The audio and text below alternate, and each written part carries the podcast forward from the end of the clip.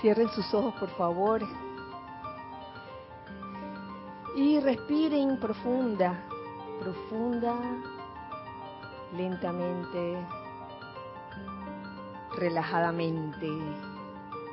Aflojen.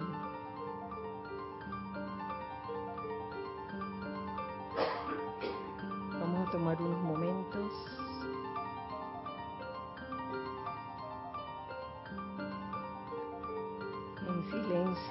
Externo e interno. para reiniciar. Tomen una respiración profunda, lenta.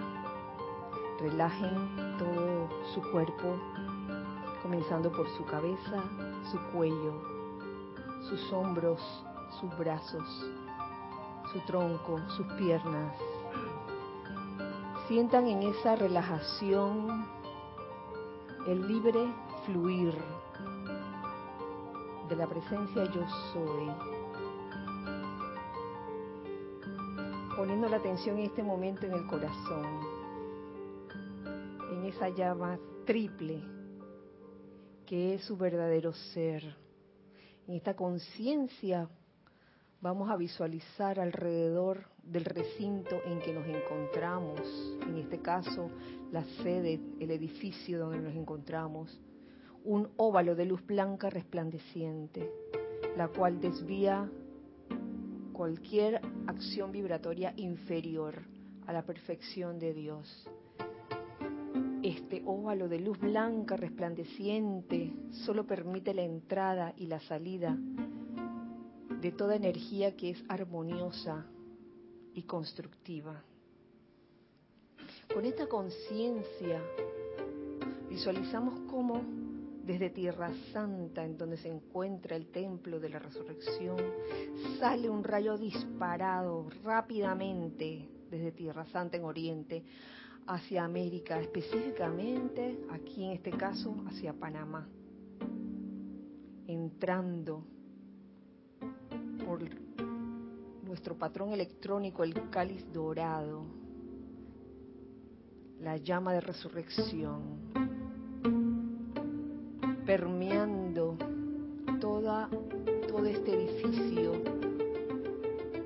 con esta radiación de resurrección. Siente cómo tus cuerpos se llenan con esta vibración elevadora, bollante, victoriosa. Y cómo aprovechamos esta radiación, este poder de la llama de, de la resurrección, para invocar la unidad de conciencia entre todos. Yo soy la resurrección y la vida del cáliz uno, el santo grial de la nueva era. Yo soy la resurrección y la vida del aliento uno, el Espíritu Santo de la nueva era. Yo soy la resurrección y la vida de la conciencia una de liberación espiritual de la nueva era.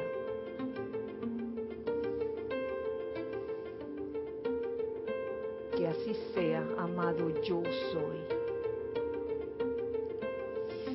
Respiración profunda y al exhalar abran sus ojos.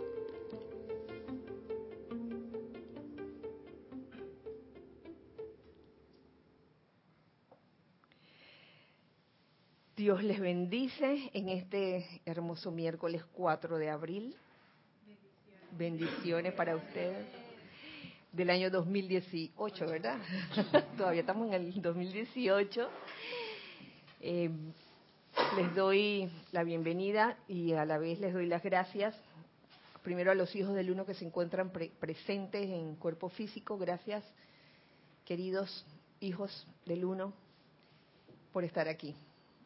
Gracias Gis y gracias Ana Julia por estar sirviendo en este momento en cabina, chat y cámara. Y a los hijos del uno que están del otro lado, también un gran abrazo de parte de todos nosotros. Bueno, yo incluía a todos aquí, ¿verdad? Sí. Si hay alguien que se oponga a enviar un abrazo aquí, que hable ahora calle para siempre. Bueno, todos están de acuerdo que estamos enviando un cálido y fuerte abrazo a los hijos del uno que están del otro lado. Después de eh, una semana sin, sin vernos, eh, hoy reanudamos eh, clases nuevamente, luego de cinco días de oración, cinco días de una descarga muy especial. Y precisamente sé que varios hermanos y hermanas del alma están esperando, están esperando las noticias, están esperando saber qué fue lo que ocurrió en estos cinco días, qué fue lo que pasó. Como verán, todavía estamos aquí. no hubo que agarrar a nadie de las patitas. De que, ah, espérame. Estamos todos aquí. Hola Verora, hola Gonzalo, bienvenidos. Eh, sí, y, y felices y muy gozosos, con una, un sentimiento bollante, a pesar de cualquier situación que se suscitara durante todo este tiempo en que hemos estado invocando la llama de resurrección. Porque muchas veces mmm, uno invoca una llama y eso requiere quizás una preparación previa. No, no, es una cosa dije, rígida, pero sí se requiere una cierta preparación previa, sobre todo de purificación. De lo contrario, se puede uno encontrar con resistencia y quizás con la propia resistencia de uno. ¿Mm? Y son estos momentos en que en que uno decide voy a seguir adelante o me quedo. Y yo creo que si estamos aquí todavía, porque decidimos seguir adelante en, en todo este empeño, por lo cual les doy las gracias.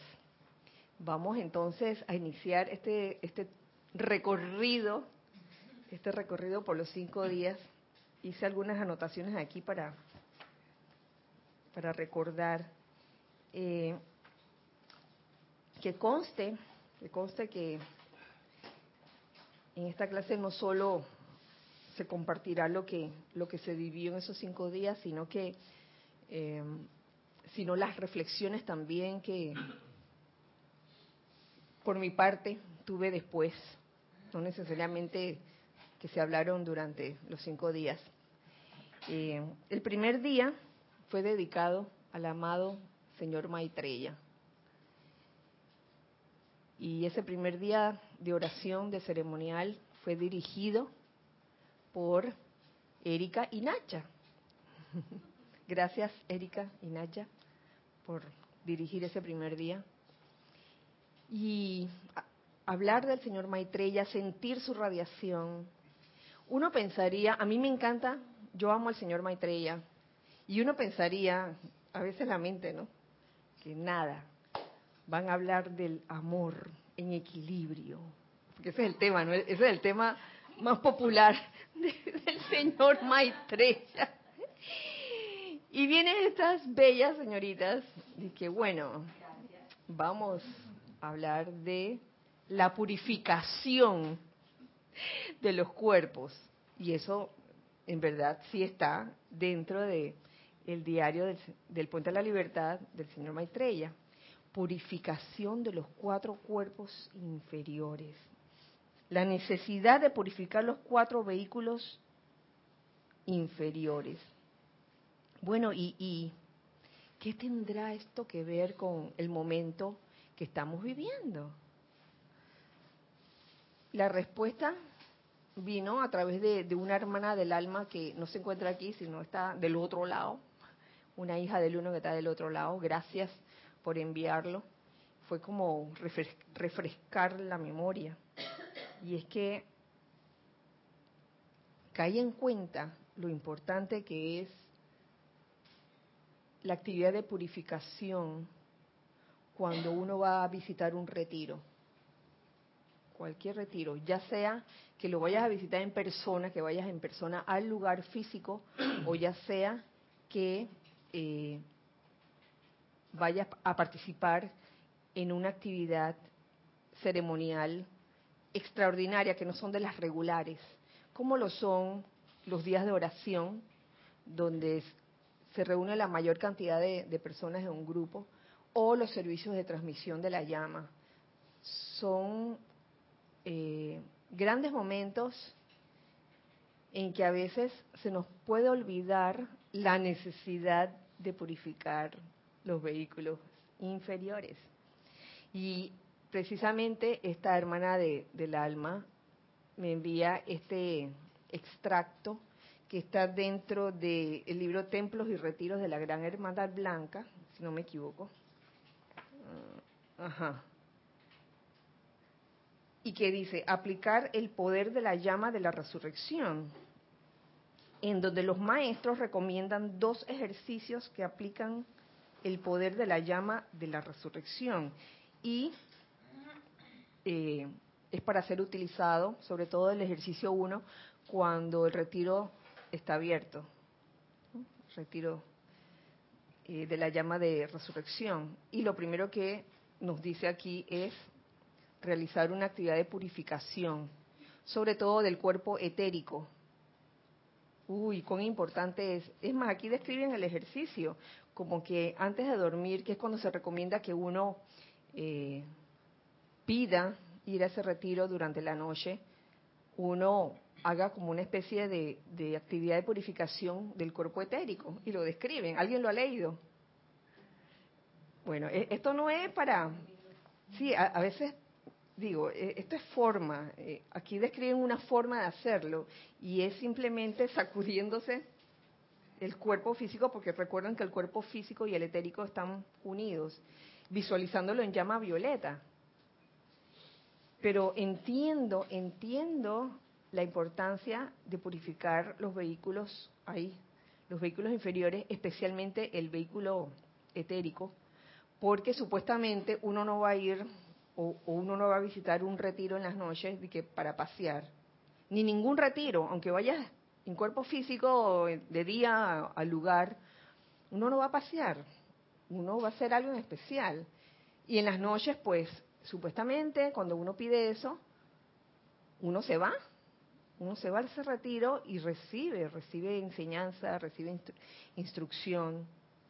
Y si tu cuerpo etérico no está debidamente purificado, ¿qué pasa? No te acuerdas, pero de nada, por estar ese cuerpo etérico lleno de todos los, los chécheres, ¿no? Los cachivaches todas esas memorias que te desagradan, que te causan aflicción, que te causan miedo, todo eso está ahí. Todo eso está allí. Entonces ahí veo la importancia de purificar los vehículos inferiores. Así que eso fue un buen comienzo. ¡Wow! Sí, buen comienzo. Tocar ese tema. En especial porque cuando uno participa en estas actividades, servicio de transmisión de la llama, días de oración, o uno va a un retiro físicamente. Es una cosa especial, es algo sagrado. Cuando digo algo sagrado, es que eh, en esos momentos hay una vibración muy especial en donde todo se magnifica. Esto ya lo digo por cuenta propia, por vivencia propia, todo se magnifica. Y lo he podido constatar eh, a través de los viajes que realicé en tiempos pasados hacia diferentes lugares que eran retiros. Por ejemplo, Banff, tuve la oportunidad de ir en Banff y yo recuerdo muy bien la experiencia en Banff. Y yo no entendía por qué me pasaba eso. Por mi mente pasaban una serie de pensamientos y sentimientos en, ese, en un momento dado que no tenían nada que ver con, con ese momento. Y yo dije, ¿pero por qué? Y es que a veces vienen, vienen esos pensamientos y sentimientos porque, quién sabe, necesitan ser redimidos, necesitan ser liberados, necesitas reconocerlos. Y si no tienes control en ese momento, uff, facilito te desbocas. Y yo creo que, creo, o, les pregunto, ¿a ustedes alguna vez les ha pasado eso? En algún momento de sus vidas, estando aquí, donde se vienen pensamientos y sentimientos que ustedes se preguntan después, oye, pero ¿por qué se me vino este pensamiento y sentimiento? Sí. Y, y cuando uno lo reconoce y lo, y lo transmuta a, través del fuego violeta, y el pensamiento y el sentimiento desaparece, uno se da cuenta que eso era parte de, la ilusión. Pero en el momento que los tuviste, uno dice, wow. Y, comienza uno a tener percepciones y a pensar que las cosas son reales. Y se nos olvida que estamos viviendo en medio de, de la ilusión, en especial cuando vienen esos pensamientos y sentimientos que en un momento dado pueden perturbarte, perturbarnos o afligirnos. es bueno saber esto. Y de ahí la necesidad de, purificar los vehículos inferiores. Eh, precisamente ese capítulo que está contenido dentro de, del diario del Puente a la Libertad, Gautama Maitreya, es el capítulo 19, que habla del control de los cuatro cuerpos inferiores. Eh, básicamente lo que nos dice es que los cuatro cuerpos se relacionan entre sí. Uno no puede decir de que, bueno, ahora, ahora mismo mi cuerpo mental es el que está descontrolado y pensar que los demás están súper controlados. Porque es que un cuerpo descontrolado tiende a, a jalar a los demás cuerpos, ¿cierto? como alpinistas. Así es, se cae uno y se caen todos. Entonces ahí es necesario allí que la purificación sea de los cuatro cuerpos inferiores. Eh, habla también el amado señor Maitreya de los de los hábitos no constructivos y cómo esos hábitos no constructivos de alguna forma inciden sobre cualquiera de, esos cuerpos y tienden a descontrolarlos. Son hábitos no constructivos, inconscientes. Lo más seguro es que sean inconscientes. Eh, me refiero, por ejemplo, a formas de reaccionar ante situaciones. A veces tenemos formas de reaccionar ante, ante, situaciones que automáticamente eh, manifiestan o reflejan desagrado, ira, miedo, zozobra y quizás porque es una forma de, de, reaccionar que has tenido durante mucho tiempo y sigues con la cosa, sigues con esa con ese hábito hasta que eh, lo resuelves dándote cuenta y transmutándolo, purificándolo.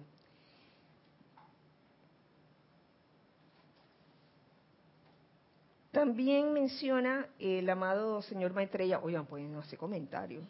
Oh, tan, oye, tan calladito, eso es trampa. Oye, todo, toda la mayoría aquí estuvo en los cinco de oración. Y los que no estuvieron también pueden participar. sí, este, habla del cuerpo mental. Y a, mí me gustó mucho lo que decía del cuerpo mental, porque decía, si al cuerpo mental se le permite espaciarse en pensamientos de impureza, de obscenidad, que eso, fue la que se me grabó, la obscenidad. ¿Cómo nos reímos de las, de las obscenidades? Y no eran precisamente lo que, lo que comúnmente se puede pensar que es una obscenidad como una de ustedes dos lo planteaba, eh, citaban el ejemplo de, ah, mira, están señalando que allá, allá, que fue Naya.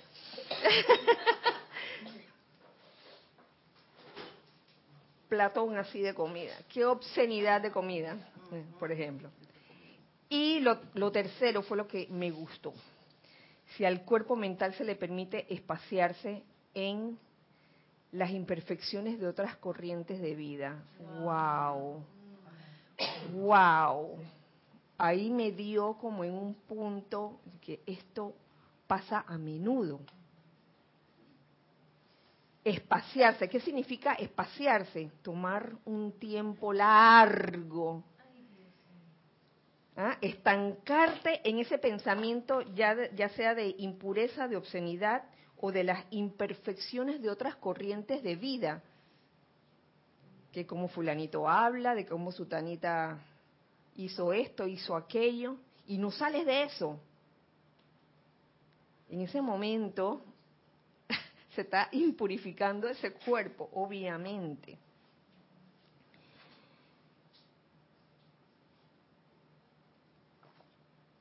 Y lo más triste del caso es que no se queda allí el cuerpo mental. No me voy a quedar solo en esa fiesta.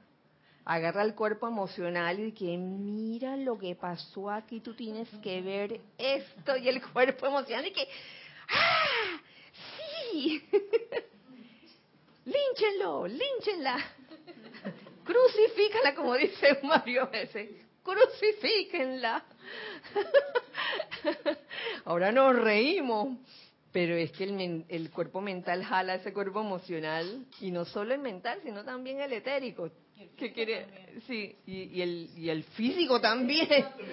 Tú empiezas a mirar mal a la persona que ha cometido un error, y la miras para que me mire, para que vea lo desagradable que es.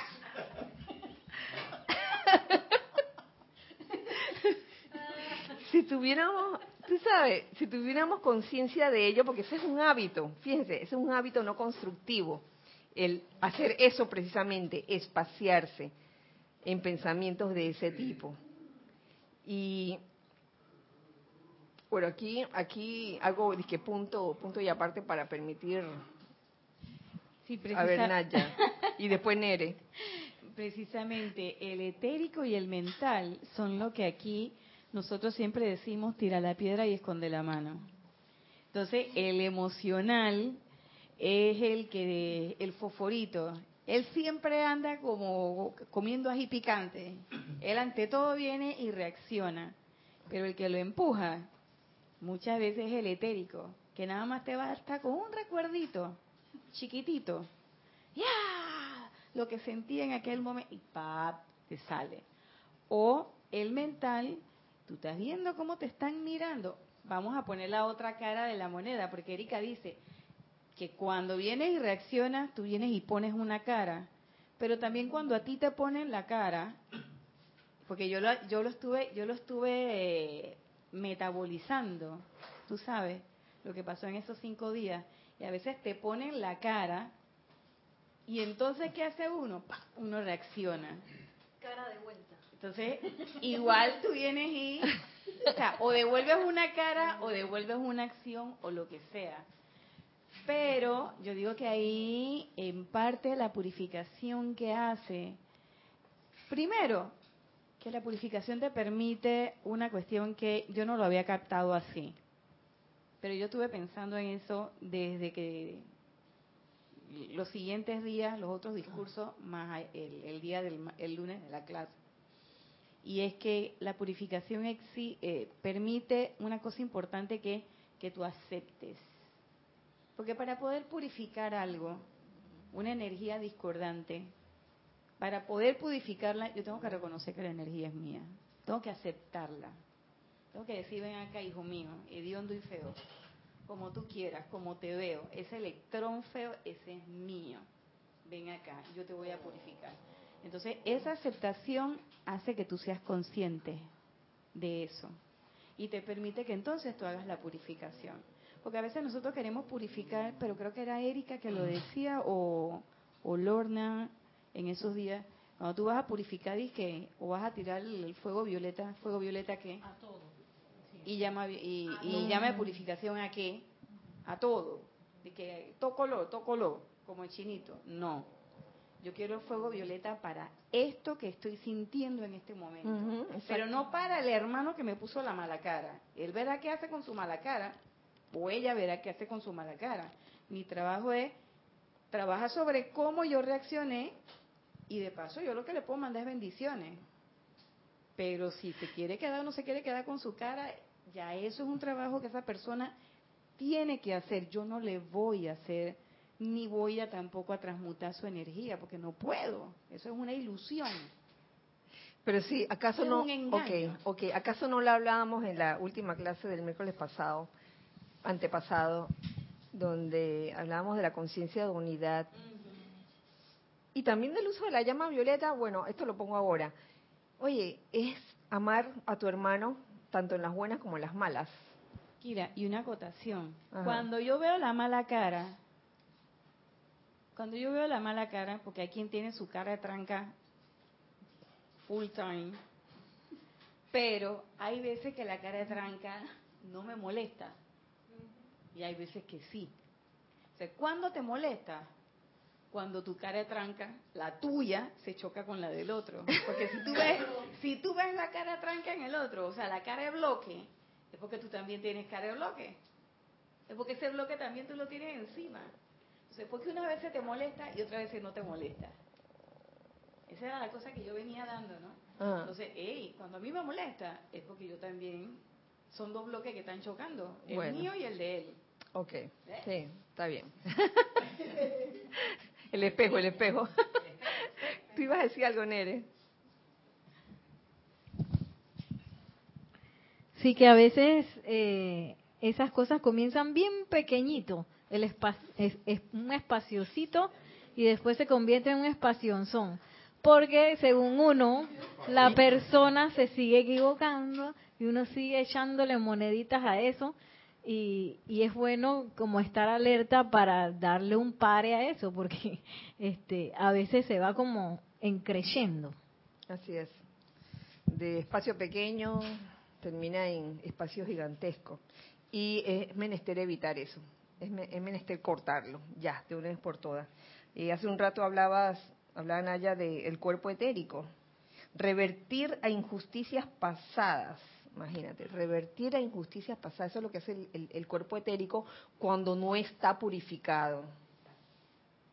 Igual el cuerpo mental, cuando no está purificado, se, es, eh, se va espaciando en pensamientos de ese tipo de, de, impureza, obscenidad o de las imperfecciones de otras corrientes de vida.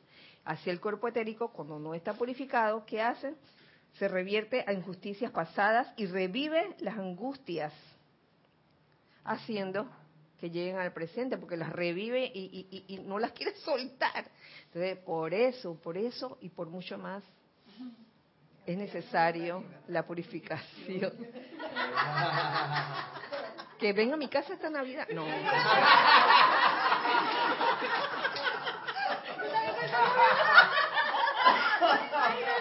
No. co-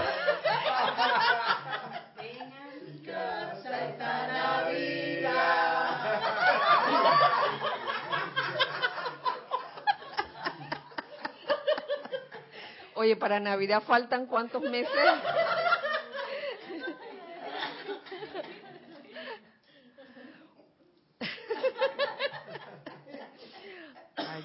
El, chat está calladito, nada más escuchando a ver qué hay. Eh, todo, todo está bien por allá. Gis, ¿Sí? En chat no hay que problema de sonido o algo así. Te lo, te lo digo porque en estos días experimenté que, que la radio a veces como se, se le iba el sonido. Si, si nadie ha reportado que no hay sonido en radio, entonces quiere decir que está bien.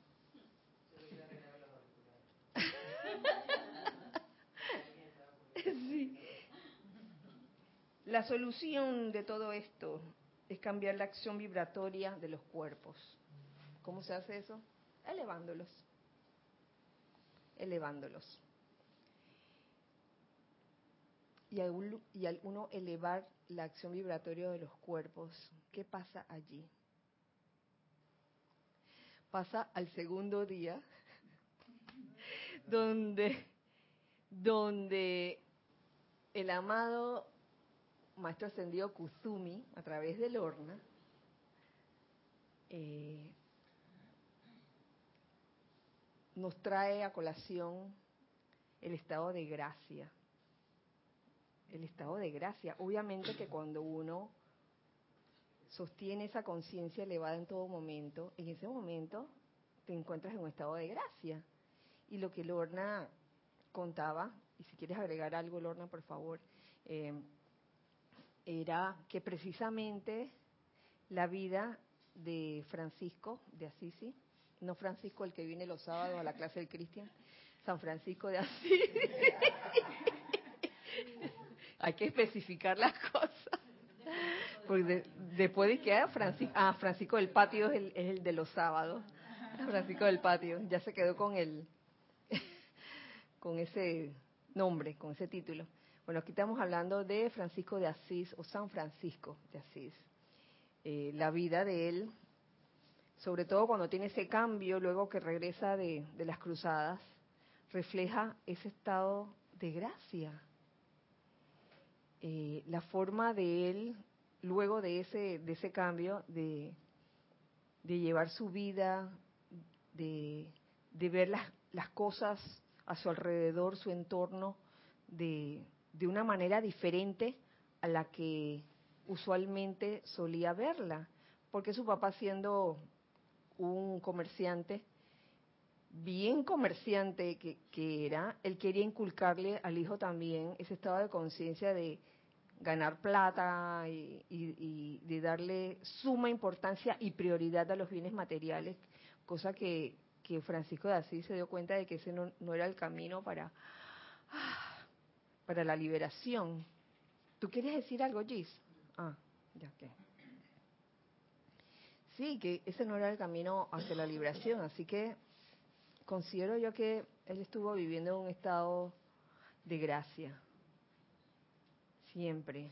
Tanto así que, que los amigos que todavía no, no comulgaban con lo que él estaba haciendo, llegaban a donde él y quedaban después uniéndose a su causa. Eh, porque de eso se trata el estado de gracia, no tener un estado de gracia solo por tenerlo, de que, ay, mira, fulano tiene este, este estado de gracia, ay, qué maravilloso, ok. Es que uno pueda verdaderamente contagiar a los demás con esa radiación elevadora. ¿Mm? A mí se me ocurrió algo con respecto a, a, a desarrollar estado de gracia. Por un lado, me pregunté a mí misma, oye, para uno alcanzar un estado de gracia, uno debe haber experimentado en algún momento de su vida el estado de no gracia. Charán, pensemos en eso. Y es una reflexión que, se me ocurrió hoy. Porque, ¿cómo uno va a reconocer el estado de gracia si, uno no ha, no ha vivido el, no estar bajo la gracia? El, el dejarse permear, por ejemplo, por situaciones discordantes o inarmoniosas eh, y reaccionar de una manera de baja vibración, como lo es el desagrado, la ira, etcétera, mal humor, etcétera, todo eso. Y pienso que es necesario pasar por ese, por esa vivencia para uno después reconocer qué es lo que uno quiere realmente. Oye, la verdad es que yo prefiero sentirme como me siento cuando cuando siento que estoy como en un estado de gracia, sobre todo el estado de gracia escuchante, que me permite a través de mi propio silencio interno y externo percibir, percibir e, e intuir la idea del Padre, la idea divina. Me parece que, que Roberto estaba primero. Okay. Sí, que respecto a eso, pienso que en realidad todo el camino que recorremos hasta darnos cuenta de este proceso, con los cuatro vehículos inferiores, cada uno yendo en su escalada como quieren y empujándose para abajo más bien, ese es el sentido de estado de no gracia. Cuando llega uno a darse cuenta de esto y lo importante que es el elevar la vibración, no elevarla porque uno la eleve, sino porque les ofreces para el servicio del ser, de la luz, y entonces es cuando, el mismo amado Jesús lo dice, es cuando la gracia se descarga. Y la gracia para mí lo siento como es ese momento en el que uno se siente en unión. No hay mente, sino que está en unión con el Padre y entonces está en gracia. Gracias. Gracias, gracias Carlos. Eh, estar en, en esa conciencia de unidad es estar en esa conciencia de gracia. Cuando te sientes separado con cualquier persona, ya sea porque te cae mal o te desagrada lo que hace, eh, por más pequeño que sea, en ese momento te estás separando.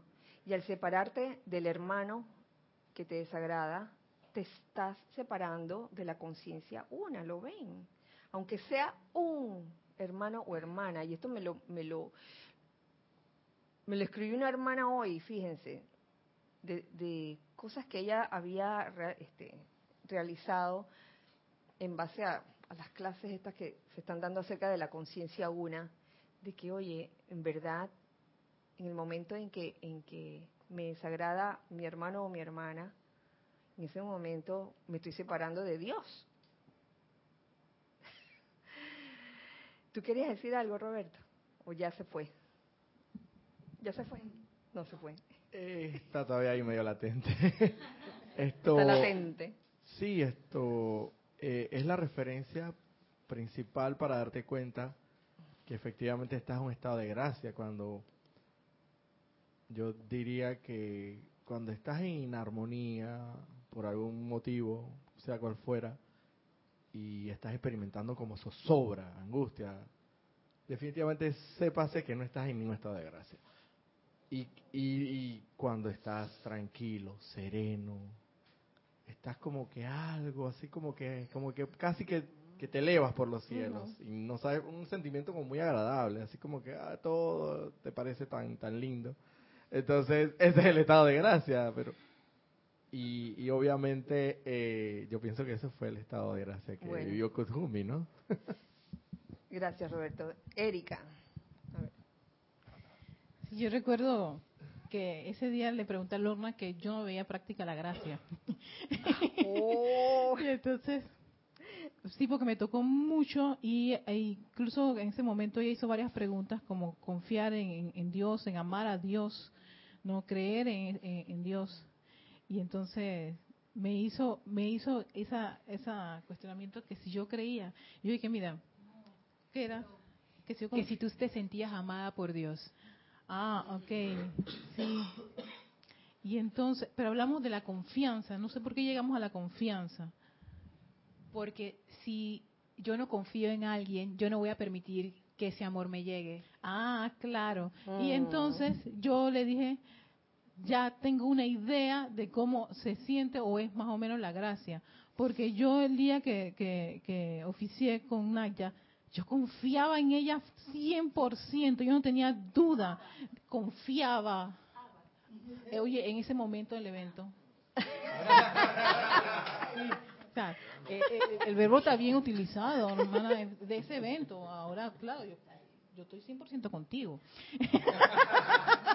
y entonces, no, pero era para, para, para poder comprender un poquito esa gracia de confiar y, y, entonces Lorna me dijo, claro, es que tú conoces a Naya y al conocerla y al haber tratado con ella, y ahí caigo en la cuenta, claro, ese conocer a esa presencia de soy, conocer a Dios, cada vez que lo estamos invocando, atrayendo, yo estoy amándolo y a, y, a, la vez que estoy haciendo todo ese ejercicio de amarlo y conocerlo a cada uno de ustedes, a cada una de sus etapas, también aprendo a conocerlos y a amarlos tal como ustedes son, sin ponerle etiquetas o si me gusta o no me gusta.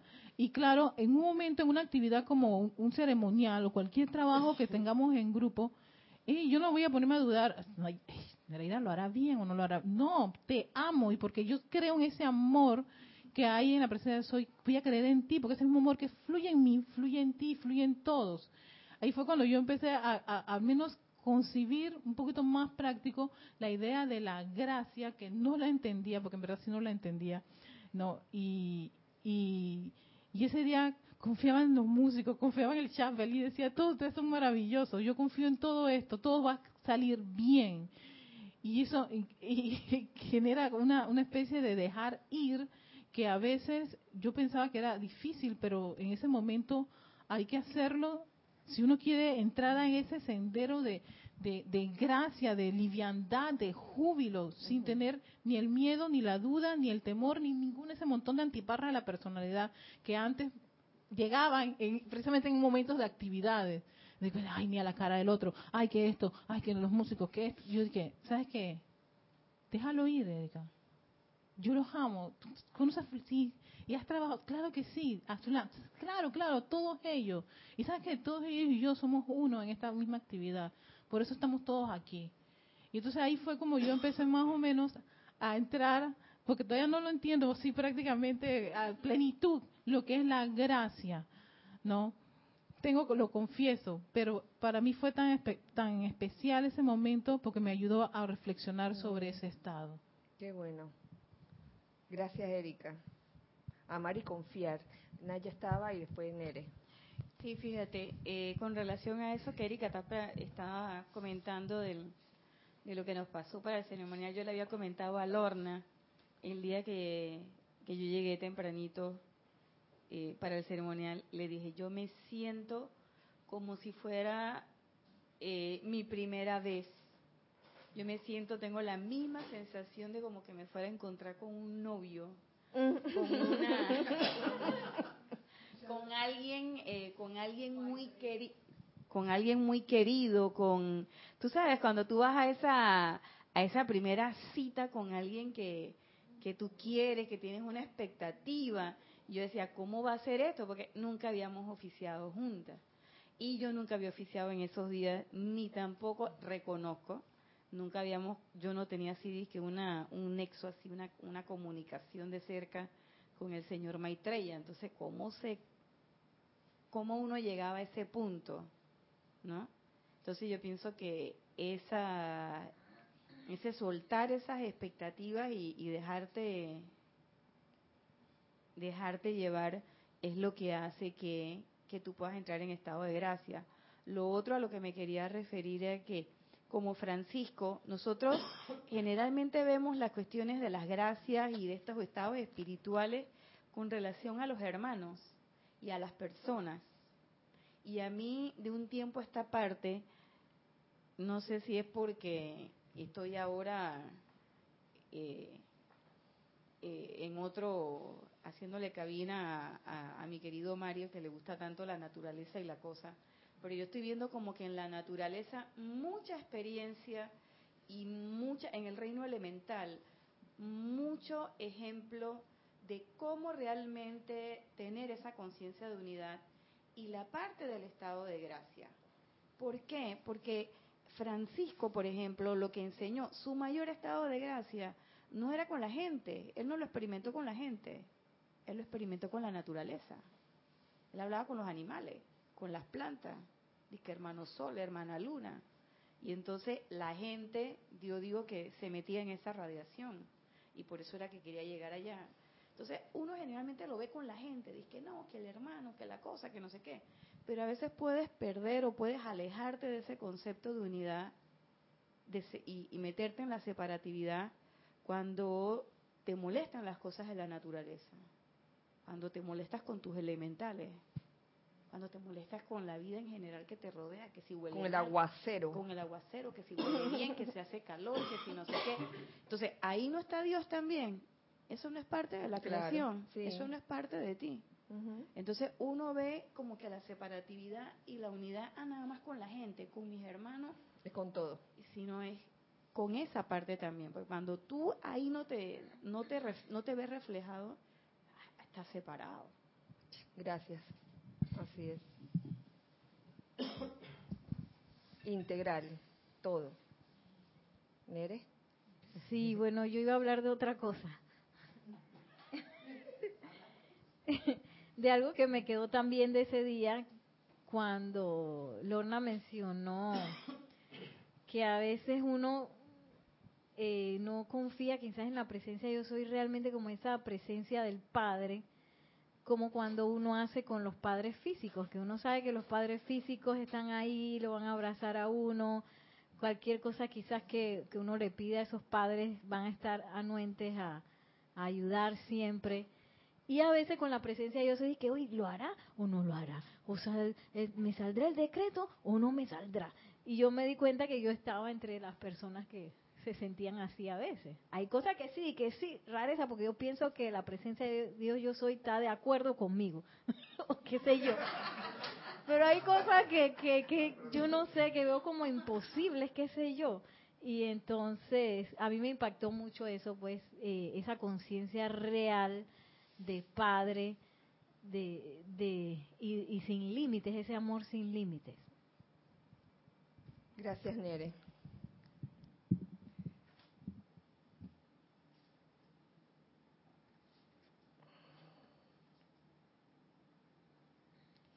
Fíjense que yo encontré dentro de las enseñanzas de la Madre María lo que es la gracia, un párrafo.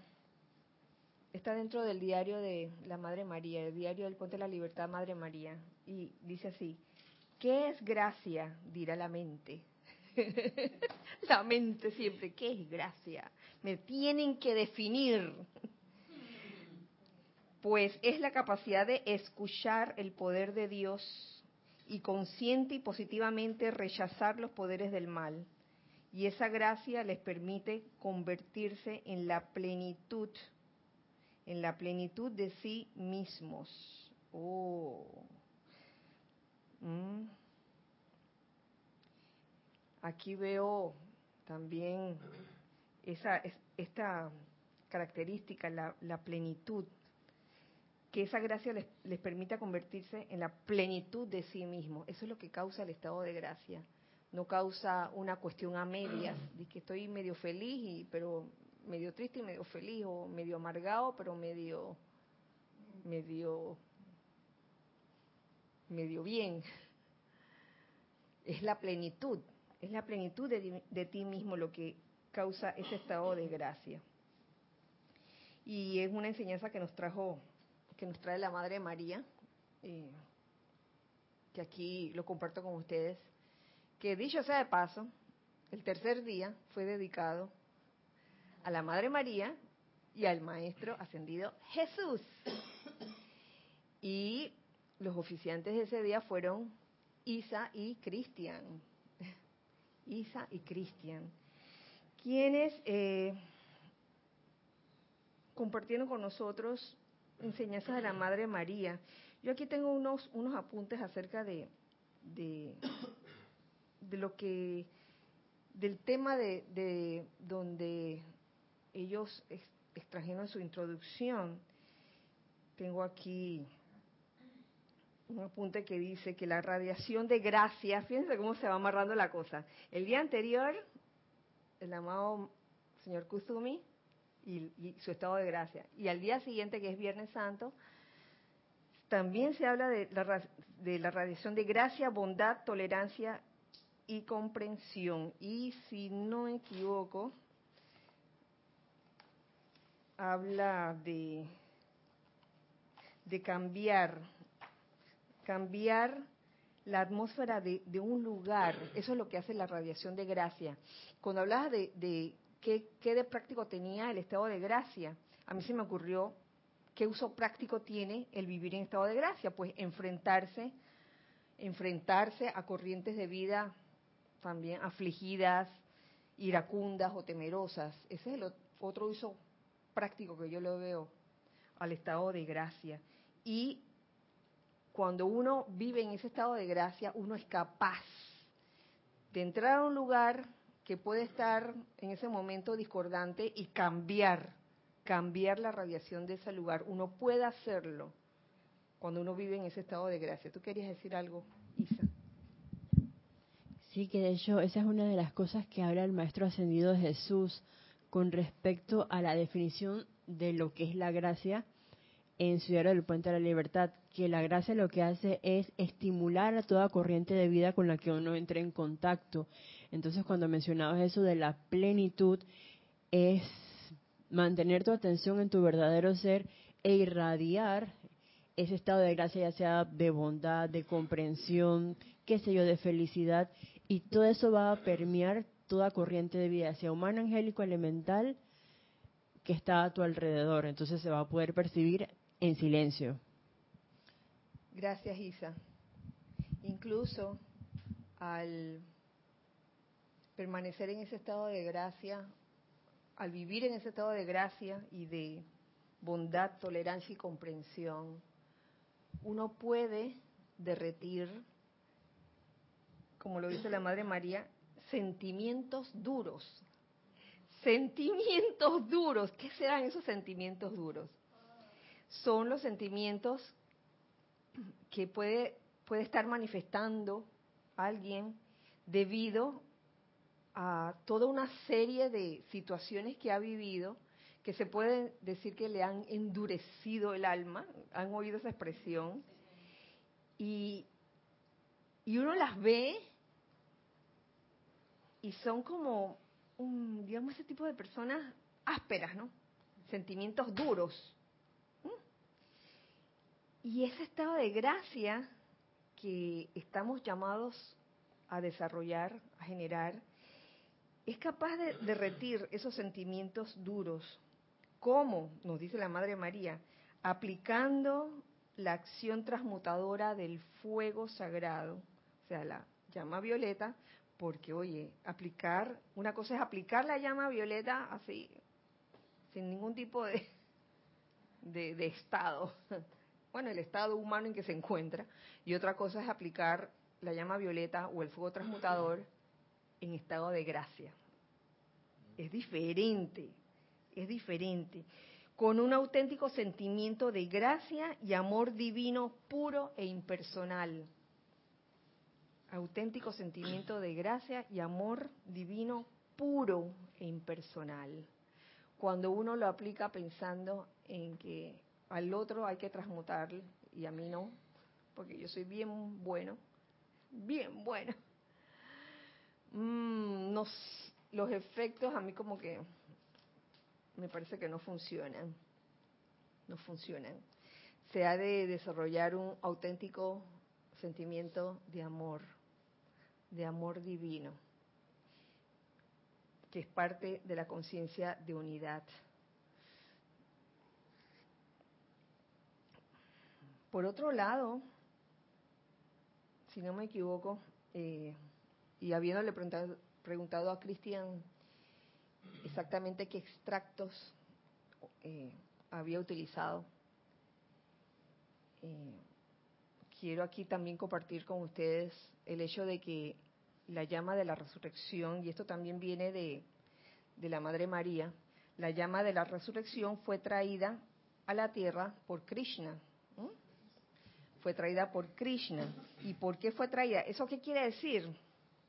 Que antes que la trajera, no había necesidad de la llama de resurrección. Se hizo necesario una actividad de restaurar las cosas a su, estado natural, a su estado natural. ¿Por qué? Por una necesidad de restauración de sombras de pensamiento y sentimiento a un estado natural.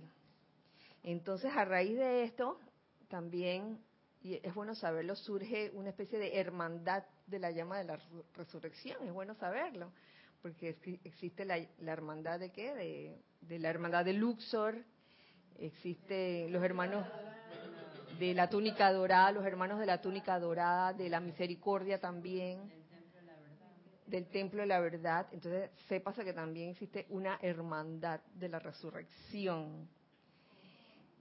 Y de ahí surge el deseo de los amados maestros Jesús y la Madre María de solicitar un solicitar relevar al que era el custodio o jerarca del templo de la resurrección para ellos convertirse en los nuevos custodios de la llama de resurrección y fíjense para uno ser custodio aquí lo, también lo, lo resalté, es menester atraer la llama en su plenitud a través de sus propios cuerpos. ¿Se, acuerdan que hace un rato hablé de la plenitud que requiere lo que hace el estado de gracia? El estado de gracia que permite convertirse en la plenitud de sí mismos y por otro lado, para ser custodio de una llama, yo les pregunto, ¿aquí alguien quiere ser custodio de alguna llama en este momento, aquí y ahora?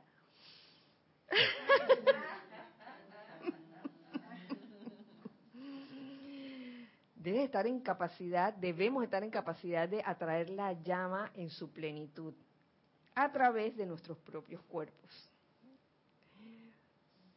Entonces, esto es un entrenamiento. Ajá, sí. Recuerdo que esa parte del discurso me hizo pensar que uno se convierte en un conductor, pero no un conductor genérico, sino un conductor especializado Ajá. para esa llama en particular. O sea, uno puede conducir cualquier llama, pero para esa llama uno es como el mejor conductor. Y yo me imagino que eso requiere que uno desarrolle ciertas características en su cuerpo causal o en sus vehículos internos para hacer ese vehículo Claro. perfecto. Claro, y lo primero que todo, purificar los vehículos. Si no están purificados, ¿qué llama vamos a custodiar? Si no están purificados. Entonces eso me lleva a pensar que si yo quiero ser conductora de una llama, bueno, ¿cuáles son las características de esa llama? Y lo mínimo a hacer sería que esas características existieran también en mí, porque si no existen, ahí no hay ningún tipo de conducción. Sencillamente ser uno con esa llama, hacerte uno. Ese concepto de, hacerse uno con la llama, eh, lo cual tiene que ver con los templos portátiles del fuego violeta. Uno habla de templos portátiles del fuego violeta y, y eso sucede andando por el mundo. No tienes que, que enclaustrarte en un lugar físico o llevar una vela prendida por todas partes, una vela encendida y que miren, yo soy el custodio de esta llama. No, es menester que seas esa llama doquiera que vayas. Ajá. Y ahora acabo de caer en cuenta por qué los maestros siempre hablan de que ellos aman a sus llamas. Es por eso. Sí, Porque es ¿Verdad? el amor que permite el estado de gracia, ese estado de unicidad para ser conductor de esa llama. Ellos siempre lo dicen. Yo amo esa llama, yo amo la, de todas las llamas, esa llama es la que yo amo. Claro, porque son conductores de esa llama. así mismo es, el amor por la llama. Oh, interesante esto, muy. Y antes de, de- proseguir al siguiente día, yo quiero a- a- aquí hacer un paréntesis acerca de, de una película que mencionó Cristian ese día. La película se llama Jesús y es una versión creo que de 1999 eh, y los dos actores, ya se me olvidó otra vez el nombre. Una es Debra Messenger, que esa yo la conozco porque sale en una serie. Eh, ok. Pero vi el trailer, tres minutos y pico de trailer, y wow, lo que vi allí fue fue intenso. Francisco se la va a conseguir a Cristian, pero no Francisco de Asís, sino Francisco Francisco del Patio. se la va a conseguir. Sí. El pedacito que vi era aquel momento en que es que en que el maestro ascendido Jesús estaba dando, pues, se puede decir una, una clase, se puede decir, a las personas que estaban allí, y en eso llega un grupo de hombres con una mujer. Era el, el- la historia de la adúltera. Y entonces los hombres le comienzan, comienzan a- decirle a Jesús, miren, esta mujer es una adúltera según las leyes, hay que castigarla, no sé cuánto, hay que, hay que apedrearla. Wow, y cu- cuando el- Jesús le dijo que eso ya, sabemos cuál es la historia, yo creo que aquí todo el mundo se la sabe o casi todo el mundo, pero me encantó cómo lo proyectó el actor y dice, el que esté libre de pecado, que tire la primera piedra. Y todo el mundo quedó con el rabo entre las piernas. Calladito, calladito. Porque eso es precisamente lo que tiene que ver con cuando uno se espacia en pensamientos inarmoniosos o discordantes hacia las imperfecciones de otras corrientes de vida. Entonces, ¡ah! si no paras eso, te puedes convertir en ese tirador de piedras y, y nunca ver en ese momento, oye, si tú estás libre de, de imperfecciones, tira tu piedra, pues. Ajá. En el caso de Pasearse sería el caso de Jesús, que él para ese, ese tipo de pensamiento. Sí, porque lo que pretendían estos hombres es que todo el mundo se contagiara a todos los hombres con ese sentimiento, el pensamiento, ¿no? Dice que adúltera, adúltera, adúltera. Y todo el pueblo dice sí, sí. Y como sabían que la ley era apedrearla, en ese momento Jesús paró la cosa, cortó la cosa diciendo, oye, el que esté libre de pecado, que tire la primera piedra. ¡Puf! Por eso cuando te llegue la película Cristian, por favor, dile, dile a Francisco que dos en vez de una. Yo la quiero ver. Dos, dos, dos copias. No, no sé, pero quiero verla. Bueno, aquí cierro el paréntesis de ese tercer día para irnos al cuarto día con el maestro ascendido Saint Germain, que habló a través de Nelson, pero no fue precisamente el maestro ascendido o solamente el maestro ascendido Saint Germain, fueron otros también, otros, porque él citó a también a Johannes anteriores eh, del rayo violeta, Así fue. Y se los, se los menciono porque si hubo algo que a mí me llamó la atención en toda su, exposición, fue cuando dijo eh, esa frase de, oh, maravillosa ley de círculo, que todos nos echamos a reír.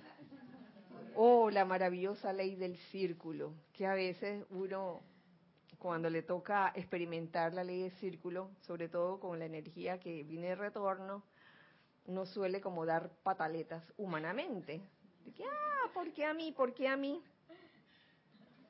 Y, ajá, esto lo encuentro aquí, en, el diario del Punto de la Libertad, San Germain, volumen 1, en donde aquí hay un extracto de un discurso del amado señor Gautama. En, este, en estos discursos de Johannes anteriores del rayo violeta, fíjense. O esa maravillosa ley del círculo. Pero antes, él, eh, en el párrafo anterior, el amado señor Gautama habla de santificar y eso me gustó mucho también, santificar la energía de su vida en preparación para los días que tienen por delante. Santificar la energía. Toda la energía. Porque uno piensa que nada, nada más voy a santificar la energía calificada constructivamente y la que no. ¿Qué, van a hacer? ¿Qué vamos a hacer con ella? Y por eso es que el amado señor Gautama dice, oh, esa maravillosa ley del círculo. Y, continúa diciendo, quiero esto, esto quiero compartirlo, las energías salientes que pasan por el fuego sagrado del que hablé, asumiendo las cualidades de sus diversos cuerpos a lo largo de las centurias que han existido, y ahora mediante el tirón magnético de su santo ser crístico, está siendo llamado a casa, no para fustigarlos, castigarlos ni desanimarlos. Y por eso es que el, amado Gautama dice, oh, esa maravillosa ley de círculo. No es para castigar, ni para fustigar, ni para desanimar a nadie, aunque a veces nos sintamos fustigados, castigados o desanimados. En serio sino para que a través de las puertas de su propio corazón, del propio corazón de uno, no del corazón del otro, de uno, cuando vienen esas energías retornantes a uno, esa energía puede encontrar su liberación. ¿Mm? Y la liberación es la, es la causa por la que el amado Maestro Ascendido San Germain sirve. ¿Es así o no es así?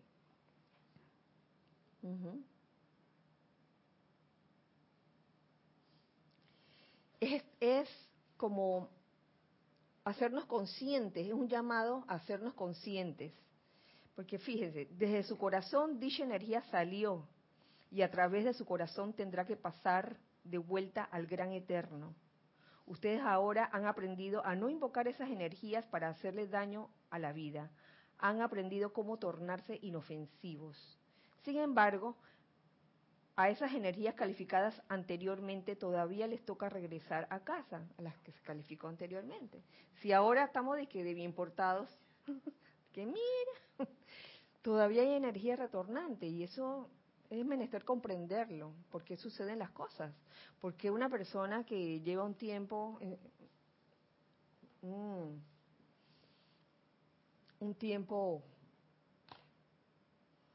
eh, de meses, de años, eh, calificando la energía armoniosamente, ¿por qué pareciera que hubiese retornos inarmoniosos? Y es por la energía que, se calificó anteriormente, antes de que comenzara a calificarla armoniosamente.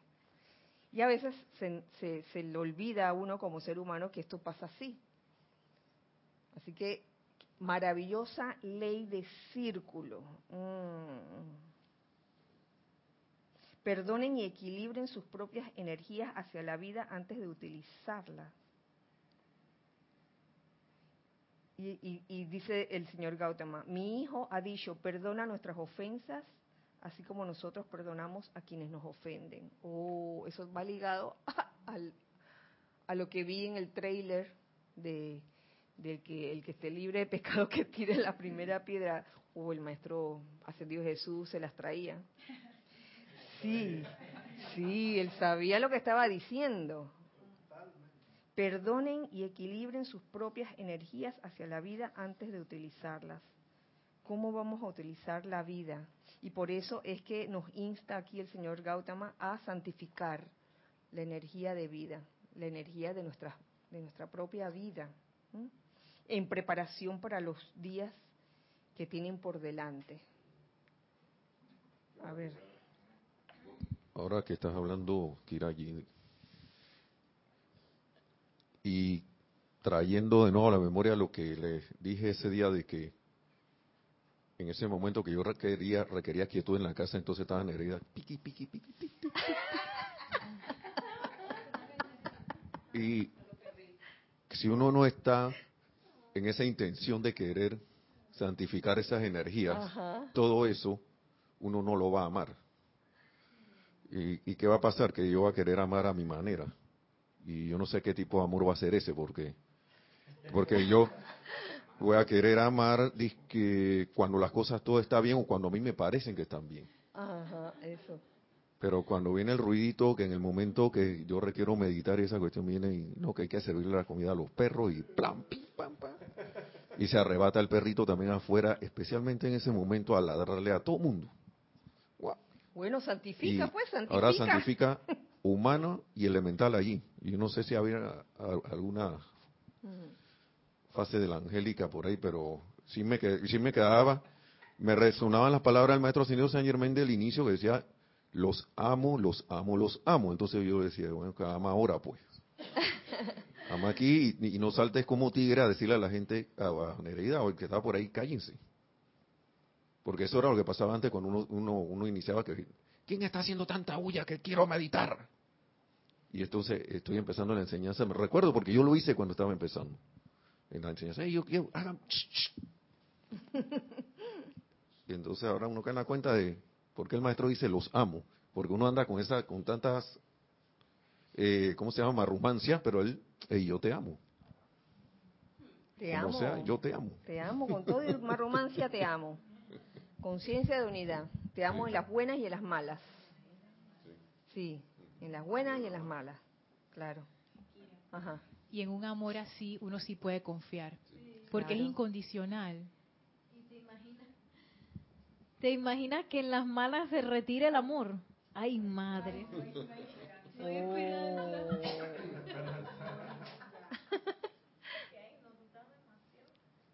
Sí. Entonces quedo tirando la primera piedra. Se me olvida Exactamente. Y, y ese, ese amor, ¿saben qué? se asemeja mucho al amor de un padre. Y por esa razón, y por muchas otras cosas más,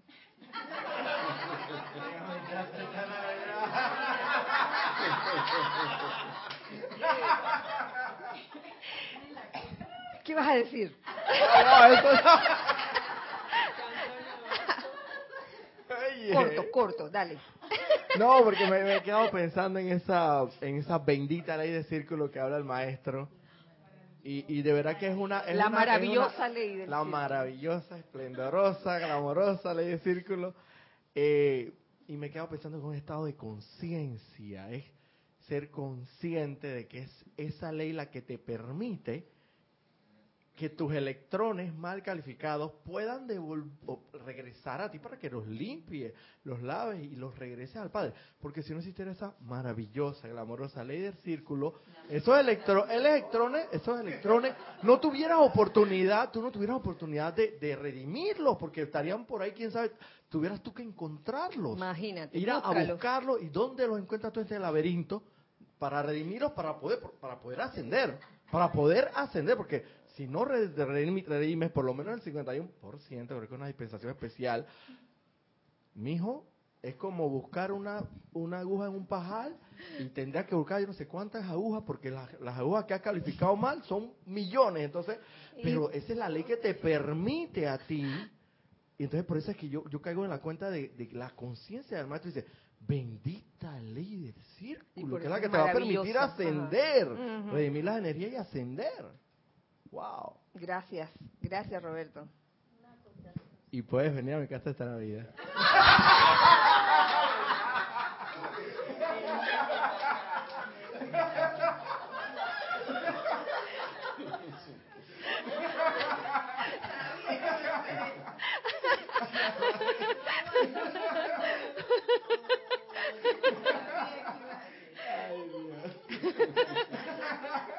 Y graben esta clase porque por ahí hace, hace unos meses atrás alguien prometió no sé qué relojes para diciembre. Yo nunca vi esos relojes después. Una Nere, acotacioncita. A ver, ca- que acotación. pensando en lo que dijo Roberto, imagínate si cuando la, la ley viene de vuelta, donde uno, uno dice, oye, eso es mío. Imagínate si uno lo tuviera que buscar, uno no- ni lo reconoce, eso no es mío. bien Qué disfrazado. locura. Sí. Sí, y, y- sí, si uno lo tuviera que buscar fuera más difícil. O sea, por eso es la maravillosa ley de círculo. Gracias, Padre, que existe una ley así, donde uno no tiene que buscar, sino que te vienen a buscar. te vienen a buscar, te tocan. Te tocan a la puerta. A mí desde hace, uno- hace unos meses me están llamando a mi celular. Números desconocidos y son diferentes números cada vez para ofrecerme préstamos para jubilados. Y ya yo he optado porque cuando, cuando no veo que es un número de una persona, ya yo no lo contesto. Hoy recibí uno y no lo contesté. A veces pongo a Carlos a contestar. Y Carlos se le ocurre una vez. Pero es que, ay, son, perseverantes, insistentes, números diferentes cada vez. Bueno, no sé por qué están haciendo eso. Pero no. Entonces, les había dicho hace, un rato, hace unos minutos, que este amor es el amor del Padre. Y por eso es que el quinto día, el último día, tenía que terminar con el amado Maestro Ascendido, el Moria, quien habló mm, o, o que fue el tema que también eh, que tomó Ramiro, hola Ramiro, el último día dedicado al Maestro Ascendido, el Moria. Es curioso eh, cuando Ramiro comenzó a citar las diferentes encarnaciones del Maestro Ascendido el Moria como especie de biografía. A veces uno escucha esos datos y en el momento tal vez uno no le haya, de que, oye, ¿para qué servirá esto? Pero luego uno se va adentrando y va comprendiendo el por qué, el por qué es bueno conocer al maestro ascendido y a sus diferentes encarnaciones. Eh, Ramiro, tú puedes agregar, aquí estamos aquí, cada quien está agregando lo suyo, ¿no? Me di cuenta de que, de que la mayoría de las encarnaciones del maestro ascendido en Moria han sido masculinas. Me di cuenta también de que en varias encarnaciones él fue rey. Oh, también. Y aquí viene el listado de encarnaciones. Primero como, como uno de los tres reyes magos, donde encarnó como el rey Melchor. También fue, encarnó como el rey Arturo. Y curioso, encarnó como Tomás More y Tomás Moore los nombres bien parecidos. El, el Tomás More, en los años 1478, por ahí en adelante, eh, como Tomás More fue pensador, político, teólogo, humanista, fue primer ministro del rey Enrique VIII, como Sir Thomas Moore, posteriormente en, en el año 1700 y algo, fue un poeta irlandés, si no me equivoco, sí. Eh, como verán también, ustedes van a, van a, se van a dar cuenta que, que en estas publicaciones de del Puente de la Libertad aparece Tomás Prince. Bueno, él firma como Tomás Prince, como diciendo Tomás imprime. También fue un rey en la India llamado el rey Rajput, que ascendió por allá por los años 1800 y pico. Pero posterior a su ascensión, él volvió a encarnar. Cosa curiosa, e, eso me llamó, me llamó la atención. Es lo que yo entendí, fíjate, no, no volvió a encarnar. A ver, si aclaras esta... Sí. Sí, bu buenas noches a todos. Sí. Lo que lo que lo que se aplica ahí yo entiendo es el uso que tienen los maestros ascendidos ya como maestros ascendidos de cuerpos que están preparados así como se ve en la mágica presencia que Gaibalar podía usar cuerpos que los tenían como en conservación en los retiros para re realizar algunas actividades y después dejaban el cuerpo y, y, y usaban otro. Entonces, en, en, rigor, tomaba cuerpo, más no encarnaba, porque Ajá. si pensamos encarnar como volver a nacer del vientre de madre y demás, sino que él, eh, para un trabajo en particular, agarraba ese cuerpo de ese, de ese potentado hindú, porque Rajput es una raza, raza en la India, que son bien peculiares, entonces, en sus rasgos y demás. Y, y creo que por ahí se entiende el, el que luego de haber ascendido, en 1917 aparece otra vez caminando por ahí, pero no, no haciendo window shopping, sino dando un servicio de descargar energía. Pero no porque hubiese encarnado, sino No. porque toma Tomó un cuerpo. Con cierta vibración que le permitía andar por aquí visible, o por lo menos más cerca del plano de la forma. Gra- gracias por la aclaración, porque eso, eso lo han preguntado, lo han preguntado varias veces, eh, de que si un maestro ascendido puede encarnar nuevamente. O sea, está, está la posibilidad, porque hay, hay dispensaciones de, de Budas especiales que han pedido encarnar de vuelta en la, en la Tierra para ayudar en este momento. O sea, que, Sí. que en casos especiales, como que el Tribunal Kármico, a favor de un plan mayor, sí da chance de que seres que ya se liberaron de la rueda de nacimiento y muerte aún hagan un sacrificio todavía más grande que volver a, a la limitación. Entonces, pero en el caso de la descri- descripción del Moria, eh, creo que la cosa va por el lado de, de que toma un cuerpo que está conservado para trabajos especiales. Así como quien se pone un traje de, de, de submarino o de para andar por ahí por lugares específicos. Claro, gracias. Mm.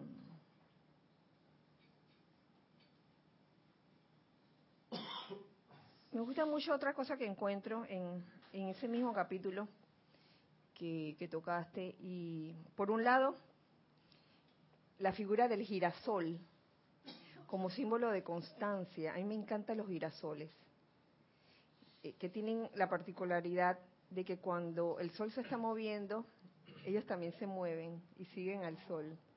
Y esa es la constancia, es como mirar siempre al Padre en todo momento. Ahí, yo veo la importancia de, mirar siempre al Padre, de no desviarse, para vivir en estado de gracia, siempre con esa vibración elevada.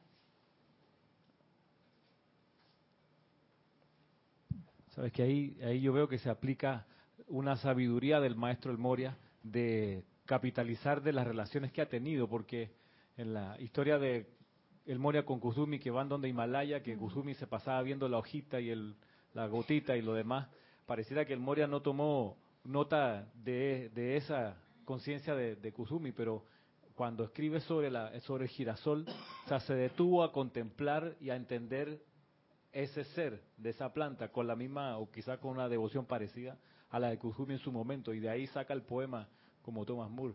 O sea, aprende aprende las lecciones de, vida y eso es como Claro un, reflejo en, en- en esa creación. Te- teniendo, digamos que el maestro de Moria, esa cualidad como de, de líder nato, eh, y esto también lo, saqué aquí de la caravana espiritual, de, ese capítulo 2. Eh, aquí tengo este apunte, para suavizar su naturaleza, porque la naturaleza de él era como bien diferente a la de del maestro ascendido Kusumi, era como ah, ah, determinante. Para suavizar su naturaleza, escribe poemas, novelas y cartas de viaje, que es lo que tú acabas de, de decir, Ramiro. Eh, por otro lado, eh, también se enfatizó ese en, en ese quinto día el aspecto padre. El aspecto padre, hemos hablado del aspecto madre en clases anteriores y en esa ocasión, en este quinto día, pues se resaltó el aspecto padre que debe existir en todos nosotros, independientemente de, que seamos hombres o mujeres. Debe existir ese aspecto padre en todos nosotros. Eh, y una conclusión que saco de eso, de la importancia de, de- de ser padre, es que para uno llegar al padre o a ser como el padre, uno debe haber sido hijo también, primero. Porque una de las cosas que también dice el maestro ascendido del Moria, y lo dice, mm, en, si no me equivoco, es en el primer capítulo de, de este libro, La Caravana Espiritual, de esta compilación, es, tiene derecho a comandar quien primero ha aprendido a obedecer. Les pido que reflexionemos en estas palabras. Tiene derecho a comandar quien primero ha aprendido a obedecer. Y a veces queremos ya saltar a hacer del papel de padres sin nunca haber obedecido. Esto lo digo, digo, se los digo a todos, hijos del uno que están de este lado y del otro lado, eh, que en algún momento quieren comandar y he sabido de casos de estudiantes que nunca aprendieron a obedecer y que, la, y que a la hora que les tocó comandar no pudieron porque nunca aprendieron a obedecer. Yo creo que esto es muy importante. Sí, Nelson. Es que, ahora que, que te escucho, es que ese recorrido de hijo y trayendo a- el recuerdo lo que hizo Ramiro de exponer lo que hizo el maestro, ahí, me recordó cuando yo empecé a darme cuenta de las cosas que mi papá, con todas sus limitaciones, hablando externamente, hizo que uno cuando está de niño no, no cae en la cuenta de eso, pero a medida que uno va creciendo, va cayendo en la cuenta de este señor hizo esta cosa, hizo lo otro, y por eso es que tenemos esto, por eso es que pudimos hacer esta otra cuestión, podemos, por eso fue que se pudo construir la casa, por eso fue que se pudieron hacer un poco de cosas, velando por, por un bienestar futuro que, que, en el momento uno como niño y que, ah, pero ¿por qué no me compraron el juguete ahora? Y eso es lo que le, le da a uno, empieza uno a tener la paciencia después para poder, entonces, ese aspecto de la paciencia que uno debe tener como para poder comandar, porque si uno pierde la paciencia comandando, pienso que hasta ahí llego, no, no, Es, y es un, so- un solo aspecto nada más. Entonces también el amor que uno necesita para poder comandar, porque uno piensa que el líder es el que está gritando y "Ay, manda, manda para allá, vete para allá, vete para el otro lado. Y a veces el líder está calladito viendo, está pasando esto, fulano va, mejor dejémoslo para que vaya vaya evolucionando y vaya creciendo y si se estrella, bueno, vamos a ver, vamos a darle la directriz correspondiente. Entonces, son como viendo al maestro, viendo todo lo que hizo. Y a mí yo le- se lo dije, yo creo que se lo dije a Ramiro, a mí me conmovió mucho esa parte, a que parecía como muy didáctica, a mí casi se me salen las lágrimas allí en ese momento, en ese momento que le estaba leyendo eso. Cuando está en Sí, las sí. encarnaciones, ¿verdad? Claro, sí. Porque- Sí, no- no- nos, realmente nos ayuda a expandir conciencia en, en cuanto a por qué el maestro El Moria es el maestro El Moria, por qué el maestro Kusumi es el maestro Kusumi, por qué Jesús es Jesús, por qué María es María. Ven. Y por eso doy gracias, doy gracias a los maestros ascendidos por descargar toda esta enseñanza, realmente. Tenemos algo más, que ya llegamos al quinto día, que fue el último día. ¿Tenemos algo más? ¿No? El chat dice que estamos oyendo, estamos oyendo. Bueno, nos despedimos, nos despedimos por hoy, eh, dando gracias a la presencia Yo Soy, que está en cada uno de nosotros, dando gracias a todos los maestros ascendidos y seres de luz que fueron convocados, que fueron invocados, invitados durante estos cinco días, el amado señor Maitreya, el amado Maestro Ascendido Kuzumi, el amado Maestro Ascendido Jesús y la Madre María, el amado Maestro Ascendido San Germain y el amado Maestro Ascendido El Moria. Gracias, amados Maestros, por esta dispensación que se nos dio en estos cinco días y por hacer que la llama de la resurrección viva en cada uno de nosotros. Gracias por eso. Que- Nos vemos entonces el próximo miércoles a la misma hora y por el mismo canal. Este fin de semana no tenemos nada. Eh, gracias a todos por estar aquí en este momento. Y recuerden siempre que somos uno para todos. Dios les bendice. Gracias.